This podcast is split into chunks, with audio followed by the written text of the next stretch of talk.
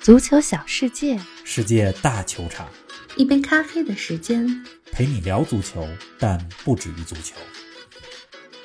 欧洲杯进入第二十个比赛日，意大利和西班牙奉献了一场无与伦比的半决赛。意大利点球大战获胜，时隔九年再次闯入欧洲杯决赛，距离半个世纪之后再次夺得欧洲杯冠军仅有一步之遥。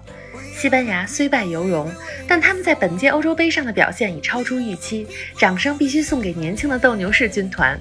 出鞘的西班牙，坚韧的意大利，再次闪光的小基耶萨，临危救命但又踢丢点球的莫拉塔，令人窒息的紧张气氛，见招拆招的战术对决，更多精彩内容以及英格兰与丹麦的半决赛前瞻，尽在本期欧洲杯早咖。听众朋友们，大家好，欢迎来到新一期的节目，冯老师你好。林子好，听众朋友们，大家好！嗯刚看完点球大战，必须得长舒一口气。是的， 嗯今天的节目呢，只能即兴做了，给大家来一段即兴的。是的，这是一场非常经典的欧洲杯半决赛，嗯虽然上半场场面有些沉闷，但绝对是一场战术盛宴。嗯，你看，两个球队今天踢这场比赛，就跟下棋对弈似的，博弈你一招嗯我一式，是的，打得难解难分，嗯，非常像2006年世界杯半决赛意大利和德国那场比赛。有点那意不知道思你，还记不记得那场比赛？是的，就是那意思，嗯也打到了加时，但是没打点球。是，今天这比赛啊，打的真是艰苦。嗯，西班牙连续三场淘汰赛进加没时，错，这意大利呢是第二次在这届欧洲杯上打加时了，嗯第一次打点球大战。哎，估计这场比赛打到点球大战的时候，另外一边的英格兰和丹麦偷着乐 呢，心想、是啊你们两个队，对吧？这么大费劲战一场， 对，我们就能体力占优。嗯，但是别高兴太早，说不定英格兰和丹麦也会打加时赛。我觉得很有可能，而且英格兰和丹麦的比赛是比这场比赛晚一天，决赛之前少休息一天。是的，你看今天意大利和西班牙这比赛啊，虽然没红牌，没有头破血流的这种镜头，但是完全可以用惨烈来形容。嗯，比赛最后阶段，多名队员就开始抽筋儿。 是，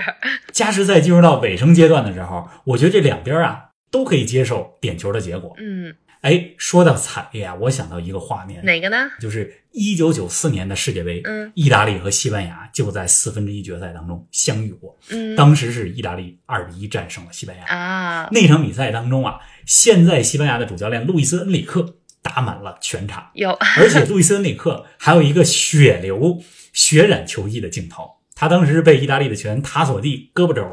撞了之后，这个鲜血就流到了球衣上。哎呦喂，那个画面，恩里克血染赛场的画面，那是二零一零年呃西班牙世界杯决赛，伊涅斯塔进了那个球之前，西班牙国家队在世界大赛当中最具代表性的镜头了。哎呀，反正这场比赛，我觉得这两个队到点球的时候都已经拼到弹尽粮绝了， 是的啊尤其是意大利这边，嗯真的是没什么劲儿了，非常有大赛经典半决赛的味道。坚持到了最后，嗯，对，哎，我觉得这届欧洲杯四强啊，有个还有个挺有意思的规律，什么呢？你看进四强的这四个球队，小组赛阶段啊都是主场作战，啊，丹麦在哥本哈根，英格兰在温布利，是的，西班牙在塞维利亚，意大利在罗马。嗯，所以某种程度上，你其实可以说，哎，进到四强的这四个队都是小组赛阶段在主场打，节省了一些体力，进入到四强的历程当中就有一些有利条件。对，算是一个便利条件，啊，今天这个比赛打的是非常火热，但是咱们这节目呢，我还是想从理性的角度带着大家来复盘复盘这场比赛。嗯，我觉得这场比赛特别有意思，甚至可以分成三个阶段。这比赛当中啊，咱们跟说刚才说像下棋似的，我觉得两边都是出了三个招儿，也接了三个招儿，非常有意思。行啊，咱们可以先从两队的首发阵容开始说吧。像今天西班牙首发十一人当中，莫拉塔没有进入首发，这还挺让人觉得奇怪的。下半场替补出场的莫拉塔也为西班牙打进了扳平的一球。今天恩里克这个排兵布阵，葫芦里卖的什么药呢？冯老师跟我们说说。哎，这第一招啊，就是两个队最开始首发的这个排兵布阵。意大利这边呢，基耶萨进入到了主力阵容当中，嗯埃莫森顶替了上一场比赛当中受伤的左后卫斯皮纳佐拉，嗯，这是咱们呃预计到了。是那的基耶萨进入到首发阵容，第一是前几场比赛表现还不错，第二呢，我觉得意大利是预想到今天这场比赛当中，西班牙可能会占有球权，嗯所以在打反击的过程中，小基耶萨是有用的。那西班牙这边的首发阵容，你刚才说到的最大的一个变化就是主力前锋莫拉塔没进首发阵容是，前边儿这几个人呢，奥尔莫顶替了之前首发的萨拉比亚，嗯这奥尔莫的内切相当不错。奥亚扎瓦尔今年比赛也顶在了首发的锋线上，嗯，而且他没出现在中锋上，出现在中锋位置上的是奥尔莫。是这是西班牙前面三个人的组合：费兰托雷斯、奥尔莫和奥亚扎维尔。嗯所以你看西班牙的这个阵型啊，开场之后，奥尔莫的位置他是顶在中间，但不是最前面，是有点像利物浦四三三的那种感觉。啊，前面三个人，菲尔米诺打伪九号，就假九号的这个对位置，实际上是三个人都没有一个正印中锋。西班牙的后卫还是拉波尔特和埃里克加西亚的这个组合，嗯这也是他们小组赛当中用过的组合。是的，保托雷斯没上，嗯这两个教练啊，恩里克和曼奇尼，他们在这届欧洲杯当中其实都使用了大量的球员。是吧？呃，意大利二十六人当中二十五人都出过场，西班牙二十四个人当中二十一个都出过场基，本都用到了，所以这场比赛这十一个人，嗯选的这十一个人肯定也都是脑子里琢磨了一溜够， 选出来这十一个首发阵容。肯定的， 精挑细选，两边的首发阵型都是四三三，但是打法上有些不同。西班牙这边是高位逼抢，拿到球之后就追求控球，嗯传来传去，非常像传统的西班牙的打法。是意大利这边呢，就是我把球权交给你，我打反击，而且我争取走边路，嗯，这是意大利的战术。是。您正在收听的是《足球咖啡馆》，一杯咖啡的时间陪你聊足球，但不止于足球。欢迎您在各大音频平台关注我们的节目，同时欢迎关注冯老师的足球评论公众号“冯球必侃”，让我们一起聊球、侃球、追球。哎，我看从双方上半场的表现，西班牙表现挺好的，相信看过上半场比赛的观众也都会觉得西班牙其实更有机会赢下比赛。我觉得西班牙今天这场球踢出了到欧洲杯这六场比赛以来最好的一场球。嗯，你甭看五比零赢斯洛伐克，五比三赢克罗地亚那场比赛进了十个球，是但那对手实力在那儿呢，而且克罗地亚那场比赛防守硬度也不够。对呀、今天打意意大利这场，我必须要说，西班牙是踢得真好。嗯，整个上半场，十八岁的佩德里在中场调度非常出色，三十一次传球，成功率百分之百。非常厉害了。这对于一个十八岁的球员来讲很难得的。是的，西班牙的进攻组织非常有耐心，刚才咱们说到的奥尔莫经常回撤，嗯，而且西班牙的前场紧逼做得非常好。你看今天上半场，意大利传球失误非常多，是啊，在中后场经常门将包括中后卫往前出球，很快就被西班牙把球给拿回来。是的，但是啊，这个场面占优不一定意味着一定能拿下比赛。说的对。实际上上半场一切还都在意大利的掌控当中。嗯，你看意大利这支球队小组赛踢得非常赏心悦目，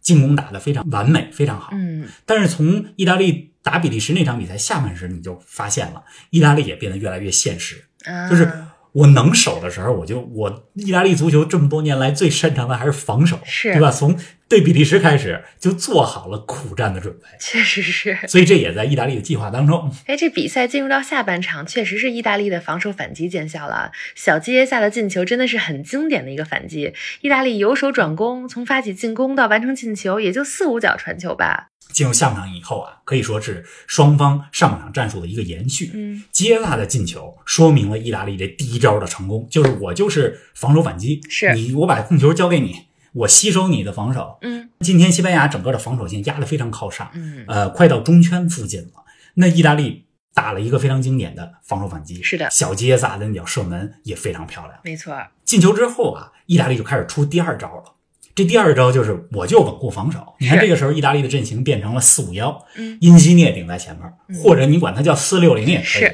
无 锋，就是我就四六零我就防守，是守嗯反正比赛不到半小时了，对我就给守下来。是的，那恩里克这边呢也变招了，换上了莫拉塔和莫雷诺，嗯，罗德里替下了科克，那意思是我继续让中前场的球员有充沛的体力，而且进攻力球打得简单一些。嗯，奥尔莫的助攻，莫拉塔的射门，在比赛还剩十分钟左右的时候把比分是扳平的了，，所以可以说是让意大利想算的这笔账，对吧？我稳固防守到比赛结束没得逞，没成功，对啊，比赛就进入了加时赛。是啊，我看加时赛的时候还是西班牙主攻，意大利主守，两队踢的都相对保守，也不太敢冒险。随着时间的推进，看来两队都能接受用点球来分出胜负了。是的，加时赛啊，双方也是调兵遣将，是，这时候双方都亮出了第三招，嗯，这第三招是什么呢？就是我都换上一些新鲜的力量，我不光换锋线，我也换一些防守队员。是， 你看，西班牙把中卫也调整了，保托雷斯上来，埃里克加西亚下去。说白了就是什么呢？就是两边儿这第三招都是我能拿下则拿下，我不能拿下我也不能输啊。 是的，所以你看到到了加时赛的下半场，双方其实都等着点球。都已经准备好了，对我可以接受不进球，但我这个时候绝对不能丢球。没错， 是啊，哎，点球大战之前我看了一个挺有意思的画面，裁判把双方队长叫过来扔硬币的时候啊，意大利队长基耶里尼心态看起来挺轻松的，试图跟西班牙队长阿尔巴开玩笑，但阿尔巴好像根本都没搭理他。 这其实就是心理战。你看是这个基耶里尼和博努奇是意大利队伍当中的老炮儿，是，就是有经验。就是我进点球大战的时候，我看着很轻松，其实嗯心里指不定多紧也紧张张，啊是的但是我就是要给你制造心理压力。是的，啊这进入点球之后啊，这已经和技战术没有太多的关系。嗯，所以你看今天的转播镜头也给了很多罚点球的运动员从中场走向点球点，是的， 那个过程也被称为世界上最孤独的行走，太难了，世界上最远的距离。是的，意大利先罚丢了点球，西班牙也罚丢，嗯后来呃两队都罚进了几个点球。我觉得今天两个门将表现的其实都不错，也都是扑出了一个点球。是的那多纳鲁马扑出莫拉塔点球的那个时间点非常关键，嗯，因为那是第四个点球，对呀、也就意味着若意大利这边最有把握进的了就若日行了尼奥只要打进就赢了。是的，那意大利也挺过了这一关。我看了一个数据，我看到说，在今天这场比赛之前，意大利在大赛当中的点球大战当中，好像连续输了三回了。嗯，所以今天西班牙输了，意大利赢了。我觉得，其实你如果一直看点球大战的话，你会发现这个如果放长线来看，还是公平的。是的，对， 确实是。西班牙出局了。此前的世界大赛当中呢，西班牙五次闯入半决赛，都成功进军了决赛，这是他们第一次在半决赛上输球。冯老师怎么评价西班牙这届杯赛的表现呢？我觉得必须给西班牙点赞。嗯，恩里克呢，我觉得他真的是一个好教练，他有的时候很固执，很坚持自己那一套。是的，包括也打出一些这个不按常理打牌，比如说这届没有皇马的球员，没带拉莫斯。但是实际上，过去这几年，西班牙在各种比赛当中一直在按着恩里克他的这一套技战术在打磨球队。嗯，我觉得这届欧洲杯当中打进了淘汰赛以后，包括今天打意大利这一场，西班牙确实把过去一两年来恩里克让他们练的这些东西都给打出来了。嗯，我觉得恩里克是一位大家经常把他低估的教练。二零一五年他在巴萨夺得三冠王的时候，其实并没有获得应该有的这些尊重和荣誉，因为大家总觉得巴萨有那么多的球星，有 MSN 组合，有瓜迪奥拉打下的这些底子，但是。恩里克当时在巴萨的那些战术，实际上是非常非常见效的。很重要。你像这届西班牙队当中，呃平均年龄咱们说了是欧洲杯二十四支球队当中第五小的。呃，但是你从这支球队的整个的配合来看，虽然这些球员来自于这么多不同的俱乐部，不像以前以皇马、巴萨为主，嗯但是大家之间的配合非常流畅，尤其是在进攻当中。而且佩德里、奥尔莫这两名球员都是第一次参加世界大赛，表现的我觉得非常好。是的，那老将当中，阿尔巴、布斯克茨也在这个队伍当中发挥了核心的作用。嗯，我觉得二零二二年世界杯的时候，其实距离咱们已经只有很近了十一个月的时间是了。我觉得二零二二年卡塔尔世界杯的时候，西班牙的状态会更好，嗯会磨合的更棒。嗯，咱们可以期待一下。咱们拭目以待。是的，刚刚结束的第一场半决赛非常经典啊，也让我们更加期待另一场半决赛了。英格兰和丹麦的比赛是北京时间的明天凌晨打响，给我们前瞻一下吧。上期节目里我说过啊，有一种直觉，丹麦可能会给英格兰制造比较大的麻烦。是的，我看也有听众留言问我是不是英 黑，哎，我还真不是英黑，对呀相反我非常喜欢和关注英格兰足球。没错，但咱们是说球的，对吧？立场和单纯的球迷的立场还不太一样。嗯，球迷热爱某个队，那是感情寄托。咱们说球，就是得客观的给大家分析每个球队的情况，对吧？优势、特点、问题、弱点是什么，咱们都没错得给大家分析分析。我说某个球队有问题，不代表不喜欢这个队。没错， 对吧英格兰对丹麦，嗯英格兰上一场打乌克兰的时候，前场逼抢非常成功，嗯，也多次在中前场获得球权。是，这场对丹麦，我觉得英格兰呢，他应该会继续延续这种前场逼抢的这种强度。嗯英格兰呢，各方面肯定是更占优的一方了。嗯球员实力不用说，像亨德森、格拉利什、福登这些英超知名的球员都得坐在替补席上。确实，这又是主场作战，嗯势在必得。你从前五场来看，索斯盖特他的战术布置是非常成功的，嗯比如打德国用三中卫，打乌克兰用四后卫的阵型和前场紧逼。嗯，那我相信这场打丹麦，索斯盖特也一定有他自己已经设一计好套了预设的计划，是的，而且他的可用之人非常多。队伍当中，卢克肖、哈里凯恩、斯特林这些球员现在都在最佳状态上。嗯，但是啊，计划是计划，一旦有突发事件发生，是否有应对方案，能不能赶上变化？这个对大赛的淘汰赛非常关键。嗯，英格兰到目前为止还没遇到过真正的逆境。八分之一决赛打德国，虽然大家一想到英德大战挺紧张的，是但毕竟那支德国队不是在巅峰时期的德国队。没错，这丹麦队呢，攻守比较平衡。咱们上期说过，队里边不少球员都在英超，效率英超，对英格兰球员了如指掌。是，同时呢，又是以这种比较轻松的挑战者的心态来出战，没什么心理压力。嗯，那我觉得哈，英格兰实力这么强，这么稳定，丹麦如果想通过单纯防守拖到点球大战，不太现实。是丹麦的机会主要在于两点：一是定位球的机会。咱们上一场比赛的时候说过，